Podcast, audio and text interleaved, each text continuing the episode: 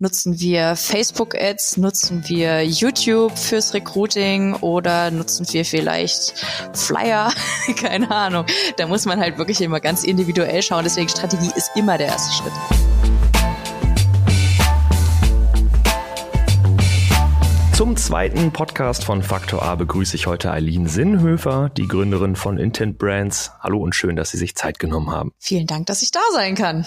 Eine Personalvermittlung sind Sie jetzt nicht unbedingt im klassischen Sinne. Das Ziel ist aber eigentlich ein ähnliches, und zwar dafür zu sorgen, dass Mitarbeiter die richtigen Firmen finden und umgekehrt. Ganz genau. Also ich vermittle nicht direkt Personal an Unternehmen, sondern ich helfe Unternehmen dabei, über ein gutes Employer Branding, über ein gutes Recruiting Marketing selbst die Mitarbeiter zu finden und anzuziehen, die zu Ihnen und zu Ihrer Unternehmenskultur passen. Und wie bewerkstelligen Sie das so im Groben und Ganzen? Also hier gibt es natürlich ganz verschiedene Möglichkeiten, je nachdem, wie das Unternehmen tickt und was für eine Zielgruppe äh, ins Unternehmen kommen soll, also welche Mitarbeiter man sich wünscht. Das geht von Social-Media-Kampagnen, die da sehr gut funktionieren, wo man gerade im Employer-Branding-Bereich sehr viel machen kann, bis hin zu OOHAM-Kampagnen oder wirklich äh, viel klassische Strategieberatung auch, um wirklich zu schauen, okay, welche Kampagne brauchen wir denn, um Mitarbeiter zu finden, die ja zu uns gehören künftig. Okay, also Strategie und Mitarbeiter, da äh, fokussieren wir uns heute mal auf Social Media in der Personalsuche und Fokus auf junge Generation. Social Media sind ja generell stark altersabhängig. Also ich weiß zum Beispiel, dass ich meine Eltern vermutlich eher bei Facebook finde als meinen kleinen Bruder, der übrigens 15 Jahre jünger ist als ich. Welches Medium funktioniert denn beim Recruiten heutzutage noch am besten, wenn ich mich jetzt auf die jüngere Generation beschränke? Auch das kommt natürlich darauf an, was ist die jüngere Generation und für welche Stellen möchte man sie rekrutieren. Grundsätzlich kann man schon sagen, äh, wie Sie das auch schon richtig formuliert haben, ist es eher so die Eltern, bis mittlerweile auch die Großelterngeneration, die Facebook nutzen. Junge Leute wollen natürlich nicht unbedingt auf den gleichen Netzwerken sein wie ihre Eltern. Von daher haben die sich auf andere Plattformen zurückgezogen. Man kann aber im Großen und Ganzen im Bereich Recruiting schon immer noch viel von Xing und LinkedIn profitieren, wenn man wirklich äh, Fachkräfte sucht, die vielleicht ähm, entweder gerade von der Uni abgehen oder ähm, Absolventen sind, aber noch relativ jung wenn wir uns jetzt auf die junge Zielgruppe beziehen. Und wenn man wirklich so über das Azubi-Marketing oder die Rekrutierung von dualen Studenten spricht, dann sind natürlich Plattformen wie Instagram, wesentlich besser geeignet, um sich darzustellen, sage ich jetzt mal so, auch wenn Instagram natürlich nicht die klassische Recruiting-Plattform ist. Wie ist das mit so Exoten wie Snapchat und TikTok? Also Snapchat ist, sagen wir mal, vor einigen Jahren so das super junge Medium gewesen. Das ist jetzt mittlerweile, glaube ich, TikTok, aber da sind Sie die Expertin. Deren User sind ja meistens wirklich sehr, sehr jung und schließen Sie auch bei manchen Firmen kategorisch aus, dass man da recruitet zum Beispiel, weil es einfach keine Relevanz hat? Also man muss ja sagen, Snapchat hat sechs Millionen aktive Nutzer am Tag. Also das ist mittlerweile schon ähm, eine Größenordnung, die ungefähr mit Instagram gleichzusetzen ist. Wenn man sich da mal die Altersverteilung der Nutzer anschaut, dann stellt man fest, dass 29 Prozent ungefähr zwischen 18 und 20 Jahren alt sind. Das heißt, Firmen, die Azubis oder duale Studenten suchen, für die ist das natürlich ein relevanter Kanal, weil ihre Zielgruppe sich dort befindet. Also Snapchat ist mittlerweile auch so von den Nutzerzahlen ein bisschen nach oben gerückt, was das Alter angeht. Äh, kann ich mir von daher gut vorstellen. Snapchat bietet natürlich auch über einen Anzeigenmanager mittlerweile passable Möglichkeiten, sich dort auch zu präsentieren. TikTok, für die, die es nicht kennen, ist ja eine Videoplattform, kennt man vielleicht auch noch so unter dem äh, Begriff Musically. Und äh, hier treiben sich wirklich vor allem Teenies rum, die äh, ihre Videos mit Filtern hinterlegen wollen oder Zeitraffer einstellen wollen oder gerade Musikvideos synchronisieren wollen und da Spaß haben wollen.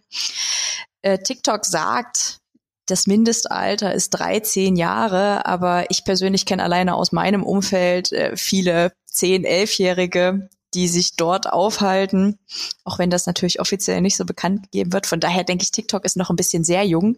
Das wäre dann wirklich eher eine Plattform fürs klassische Branding, wo man dann sagt, okay, man will schon mal die Markenbekanntheit bei den jungen Leuten ähm, herstellen und kommt dann später, wenn die dann irgendwann im recruitingfähigen Alter sind, äh, darauf, die aktiv anzusprechen. Aber das dauert ja dann noch ein paar Jahre. Gerade das Thema Employer Branding ist ja auch auf anderen Gebieten äh, des Recruitings sehr interessant. Zum Beispiel Wüstenrot ist seit Jahren Sponsor der ESL, das ist die Electronic Sports League und das ist eine Liga für elektronischen Sport, sowas wie FIFA.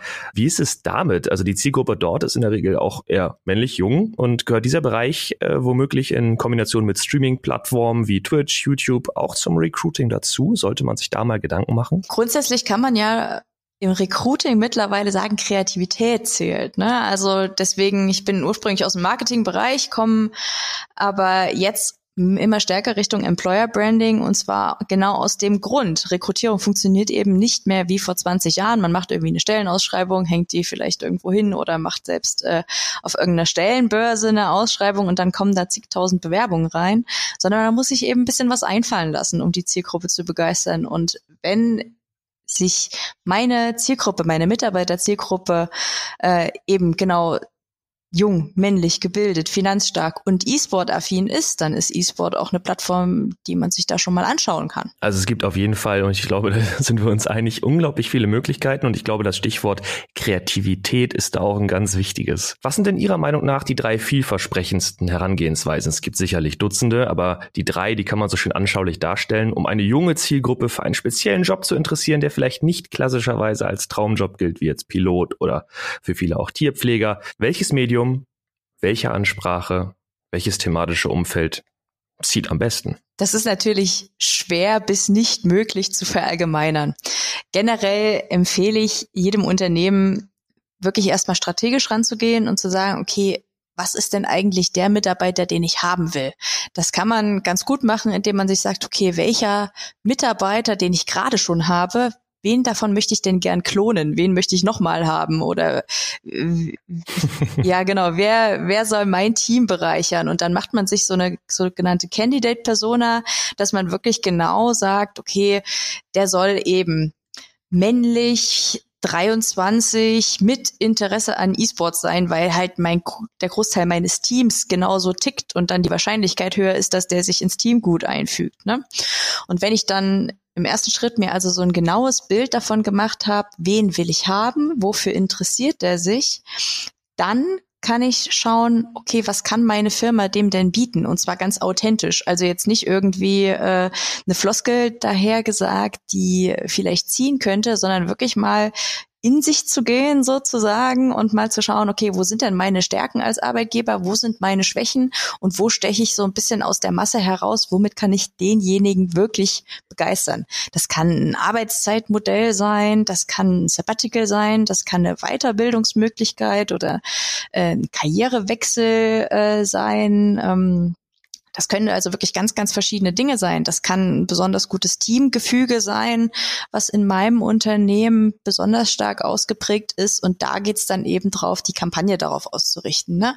Also wirklich erstmal so diese strategische Herangehensweise und dann zu sagen, okay, womit trete ich jetzt nach außen auf? Was ist die Kampagne, die ich fahren sollte? Welche Testimonials aus meinem Unternehmen sollte ich vielleicht einsetzen? Gibt es da Mitarbeiter, die bereit sind, sich vor die Kamera zu stellen, die bereit sind, für das Unternehmen zu stehen und die dann mit ihrem Gesicht sozusagen andere Leute anziehen, die ähnlich ticken wie sie? Das ist also so ein Tipp, den ich da jedem mit auf den Weg geben kann gerade das Stichwort Persona gefallen. Wenn Sie jetzt also Ihren Kollegen oder Ihren Mitarbeiter klonen, um eine Zielgruppe für sich vor Augen zu führen, die Sie einstellen möchten, äh, wie genau sieht das dann aus? Malen Sie da eine Figur hin und, und eine Frisur mit, mit Eigenschaften oder wie genau darf ich mir das vorstellen? Ja, das kann man sich tatsächlich so in der Art vorstellen. Also früher ist man ja wirklich so davon ausgegangen, man hat eine riesig große Zielgruppe, die segmentiert man dann so ein bisschen, damit man so Interessengebiete hat, damit man sich eben eine bestimmte Zeitschrift aussuchen kann, die die Nutzer vielleicht lesen oder die Kandidaten vielleicht lesen, die man erreichen würde.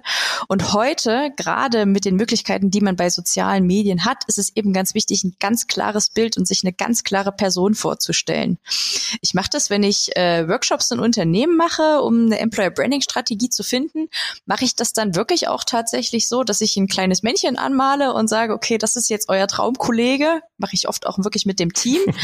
Das ist euer euer Traumkollege und jetzt überlegt doch mal, wie alt ist der, was macht der, woher kommt der, äh, was spricht der für Sprachen, wofür interessiert er sich, was macht er für Sport, damit man dann einfach wirklich mal so ein konkretes Bild bekommt und sich dann ganz genau reinversetzen kann. Und dann kommt man plötzlich auf ganz neue Ideen, wo man den denn erreichen könnte. Und den nennt man dann auch Klaus zum Beispiel. Den kann man dann durchaus auch Klaus nennen, ja. Sehr gut. Oder Eileen. So. Oder Eileen.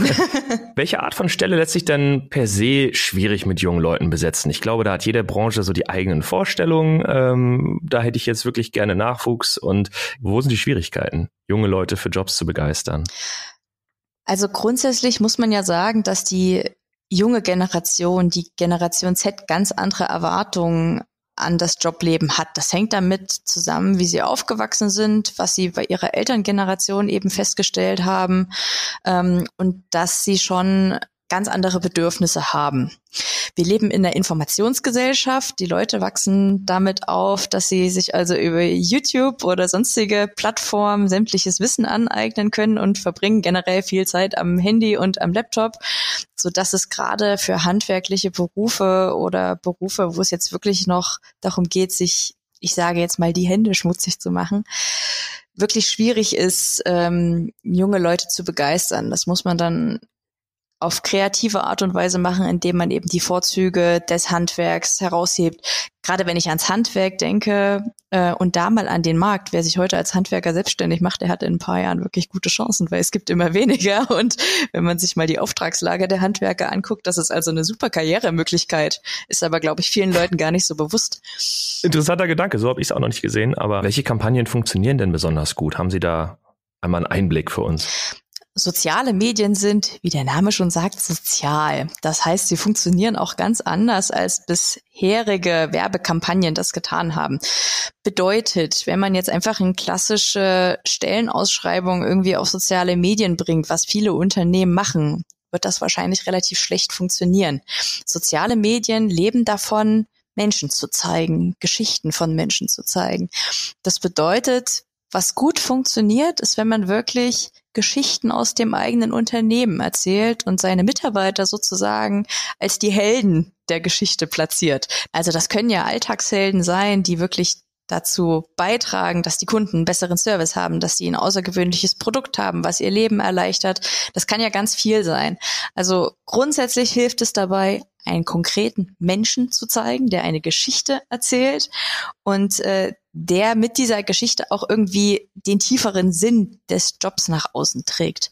Also was man sich da zum Beispiel mal anschauen kann, ähm, an Referenzen sind McKinsey zum Beispiel, die fahren hervorragende Social-Media-Kampagnen oder auch die Telekom und BMW, die machen das ja sehr geschickt vor. Wenn man sich da mal die Facebook- und Instagram-Profile anguckt, kann man sich schon mal ein Näschen und ein Auge holen.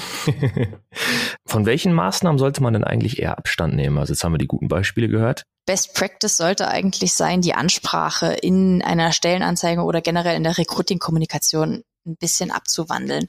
Viele Stellenausschreibungen sind immer noch sehr fordernd geschrieben, sehr neutral beschrieben und äh, ganz wenig emotional. Also die nehmen einen, einen gar nicht wirklich mit, sondern ja, sind eher so geschrieben wie eine wissenschaftliche Arbeit irgendwie. Dann äh, und da hat man natürlich dann nicht allzu viel Lust zu sagen, hey, zu euch möchte ich gerne ins Unternehmen kommen. Von daher kann ich wirklich nur dazu ermutigen, Transparenz zu zeigen, viel Einblick zu zeigen und ähm, dann wirklich auf die Candidate-Persona, die man sich vorher überlegt hat, einzugehen und auch eine Sprache zu wählen, die die versteht. Also einfach äh, einfache Sätze formulieren, viel mit Bildern, viel mit Videos arbeiten und äh, Einblick geben, authentisch sein. Das ist eigentlich so das, was man bringen muss. Und alles, was irgendwie vor 20 Jahren auch schon so ausgesehen hat, wird heute wahrscheinlich eher weniger funktionieren. Faustregel, wenn ich jetzt zum Beispiel in der Firma meines Vaters arbeite und der sagt, mach das mal so, Junge, dann sollte ich das vielleicht erstmal in Frage stellen. und ein bisschen menscheln, ein bisschen empathisch sein und dann ist das wahrscheinlich die bessere Herangehensweise. Ja, ich meine, wenn es der eigene Vater ist, da hat man ja wahrscheinlich dann noch relativ einfache Karten, den ein bisschen zu beeinflussen. Aber häufig ist es in Unternehmen ja wirklich so, dass es gesagt wird, ja, wir brauchen da einen neuen Sachbearbeiter. Wir haben vor drei Jahren schon mal einen gesucht, nimm doch die Stellenanzeige und schalte die nochmal irgendwo.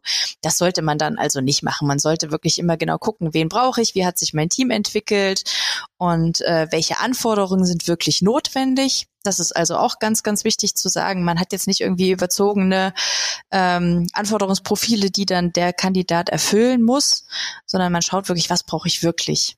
Und da kann ich auch wirklich nur sagen, dass der menschliche Faktor oft wichtiger ist als der fachliche. Weil Wissen kann man sich aneignen. Das Soziale ist oft eher ein bisschen schwierig, dann Menschen noch zu ändern, gerade wenn der schon ein paar Jahre hinter sich hat. Das klingt aber auf jeden Fall alles nach äh, sehr viel Anspruch an die Leute, die Jobs vergeben.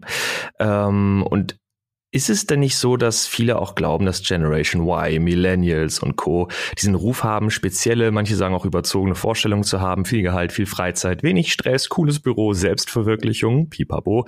All das müsste ein Unternehmen nach außen ja transportieren, um diesen jungen Leuchten Leuten gerecht zu werden. Leuchten sind es vielleicht auch. das Ganze in eine Social Media Kampagne verpackt. Prescht man da manchmal zu weit vor? Also, wenn ich das alles gar nicht habe, dann könnte ich ja auch gleich meinen Laden abmelden. Oder wie mache ich das? Also, ich, ich kann ja auch nicht lügen. Mit Lügen sollte man definitiv nicht, weil das Internet ist wirklich ein sehr transparentes Medium und dann gibt's halt Plattformen wie Kununu und Co. Da kommt das dann schnell mal raus, wenn man also mhm. lügt. Das sollte man auf keinen Fall tun. Also, Authentizität ist da wirklich das wichtige Kriterium, was man unbedingt einhalten sollte. Aber ich glaube auch, man muss gar nicht alles erfüllen. Also man braucht nicht das super coole Büro und äh, viel Freizeit. Man braucht nicht alles. Weil auch das ist den jungen Leuten ja bewusst, dass das dann wahrscheinlich am Ende nicht so in der Realität aussehen wird. Ja, also das muss man ja sagen. Die junge Leute sind damit aufgewachsen und die wissen, dass jedes Bild auf Instagram nochmal dreimal gefotoshoppt oder mit irgendeiner anderen App bearbeitet wurde. Die sind sich dessen durchaus bewusst. So, deswegen zählt es wirklich, Geschichten aus der Realität zu bringen, möglichst authentisch zu sein und äh, dafür eignen sich soziale Medien eben herausragend gut, weil in der PDF-Stellenanzeige auf einem Plakat oder in einem 20 Sekunden Funkspot kann ich eben lange nicht so viele Geschichten erzählen, wie ich das in sozialen Medien kann, auf meinem Kanal, auf meinem Feed, in meinen Stories. Hier kann ich ja wirklich mal Einblick hinter die Kulissen geben. Hier kann ich mein Foto vom Team beim Mittagessen zeigen oder in einem gemeinsamen Meeting oder auch in der Produktion geht ja auch alles. Also hier kann ich wirklich mal Einblick geben. Das ist halt der ganz große Vorteil an sozialen Medien. Und das sollte ich auch machen. Und da sollte ich auch Mut zu Ecken und Kanten haben, weil das macht es dann halt authentisch und dann glaubt derjenige, der es sieht, auch eher dran, dass das wirklich stimmt. dann kann er sich damit identifizieren oder er kann halt sagen, hier passe ich eher nicht hin. Was ja nicht schlimm ist. Also es geht ja nicht darum, viele Bewerber zu haben, weil dann wird wieder ein riesiger Prozess draus, auszusortieren und so weiter, sondern es geht ja eigentlich darum, jemand passend zu finden. Ne? Und man braucht dann eine Person pro Stelle, die wirklich passt. Da muss man am Anfang noch mal einen Schritt zurückgehen und äh, das Ganze von oben betrachten und schauen, okay, wo wollen wir denn wirklich hin? Was ist unser Ziel? Wen wollen wir erreichen? Und dann zu schauen, okay, welche Plattform nehmen wir jetzt, welche Stellenbörse nehmen wir, nutzen wir Facebook-Ads, nutzen wir YouTube fürs Recruiting oder nutzen wir vielleicht Flyer, keine Ahnung. Da muss man halt wirklich immer ganz individuell schauen, deswegen Strategie ist immer der erste Schritt. Und da würde ich sagen, sind wir auch schon am Ende des Podcasts angekommen. Frau Sinnhöfer, danke für die vielen interessanten Einblicke rund ums Recruiting, rund um die jungen Generationen, rund ums Employer Branding und vor allem, was ich jetzt ganz zum Schluss auch noch mitgenommen habe, es geht geht nicht einfach nur darum, mal eben kurz eine Maßnahme rauszuhauen. Man muss sich auch tatsächlich mal hinsetzen, einen Schritt zurückgehen und strategisch über das nachdenken, was man gerade zu tun gedenkt. Vielen Dank fürs Gespräch, hat mir viel Spaß gemacht.